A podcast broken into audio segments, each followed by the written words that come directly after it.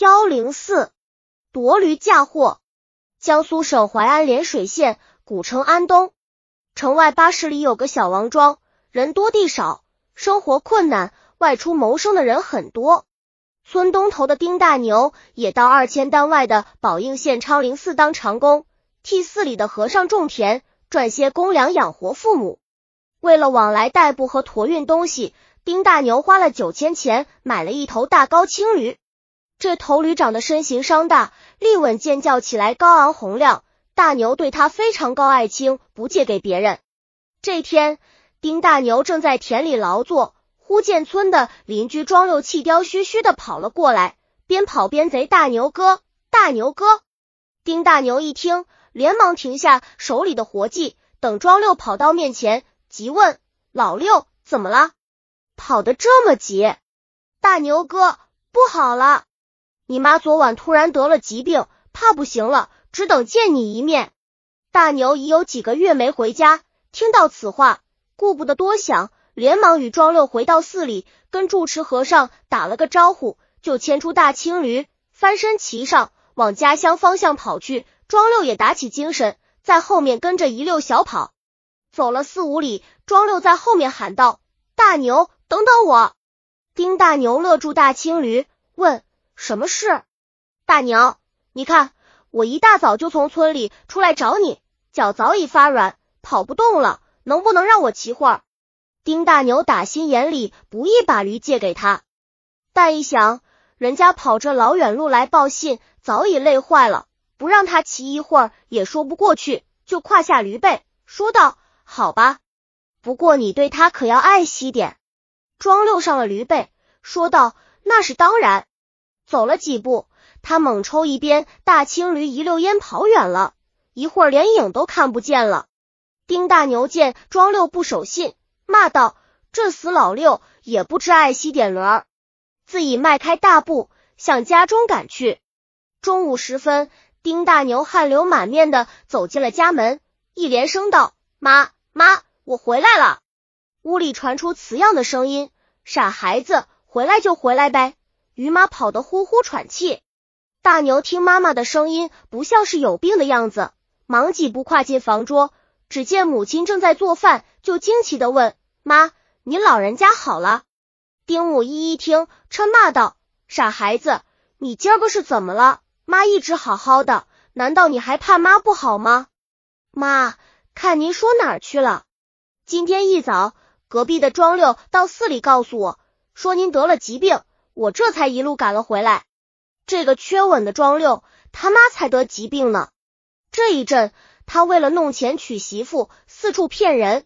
你莫非上了他的当？丁大牛心想：不好，看来我真的上当了。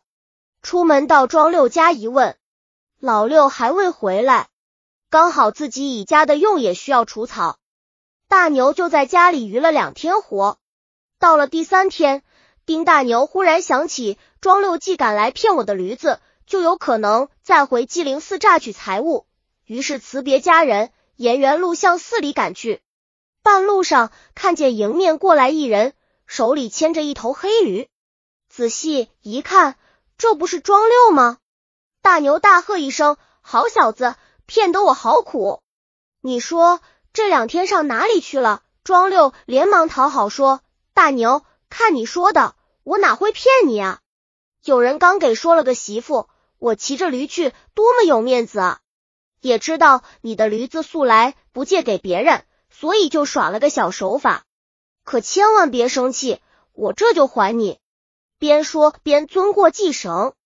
丁大牛火了，你骗我倒也罢了，可我的大青驴呢？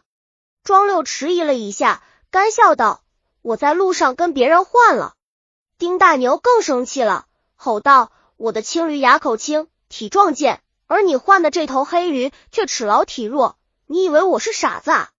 庄六道：“小弟我哪敢呀？因为人家倒贴三余钱，我才同意换的。”说玉拿出一个玉，递给丁大牛：“就这头破骑，最多只值五千钱。可你知道？”我买大青驴的时候花了九千钱，现在至少要卖新万二千钱，即使赚不了，我也不能赔啊！星号大牛哥，你别急，人家还给了二件布衫呢。大牛拿过布衫一看，约有八成新，就是衣上有点血迹，就问这上面的血点子是怎么回事。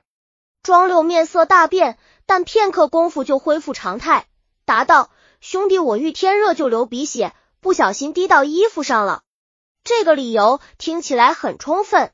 丁大牛心想，只好这么凑合了，将布衫放入裤链，对庄六说道：“今天我还有事，算是便宜了你，以后你老实点。”边说边气冲冲的皱着驴走了。半个时辰后。丁大牛来到成功桥边，看到桥头站了许多公差，心想不知又出了什么案子，边想边朝前走，忽觉后背被人拍了一下，回头看，原来是个公差，就问老哥：“你拍我做什么？”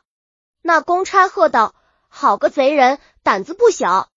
你犯事了，乖乖的跟我们走吧。”丁大牛猛吃一惊：“我犯什么事？为什么要跟你们走？”你补人家一刀，又抢人家的黑驴，还装着不知道？你当爷们都是瞎子？不由分说，用铁锁套住丁大牛的脖子。大牛急呼：“冤住！冤枉！我没伤人，也没有抢驴，你们倒是听我说呀！有话见了大老爷再说。”差役们面色冷酷，簇拥丁大牛，牵着黑驴向县衙走去。涟水县令王某听说抓住了抢劫杀人犯，急忙升堂。王县令大声喝道：“下跪者姓甚名谁？你如何杀伤赶驴客张三儿的？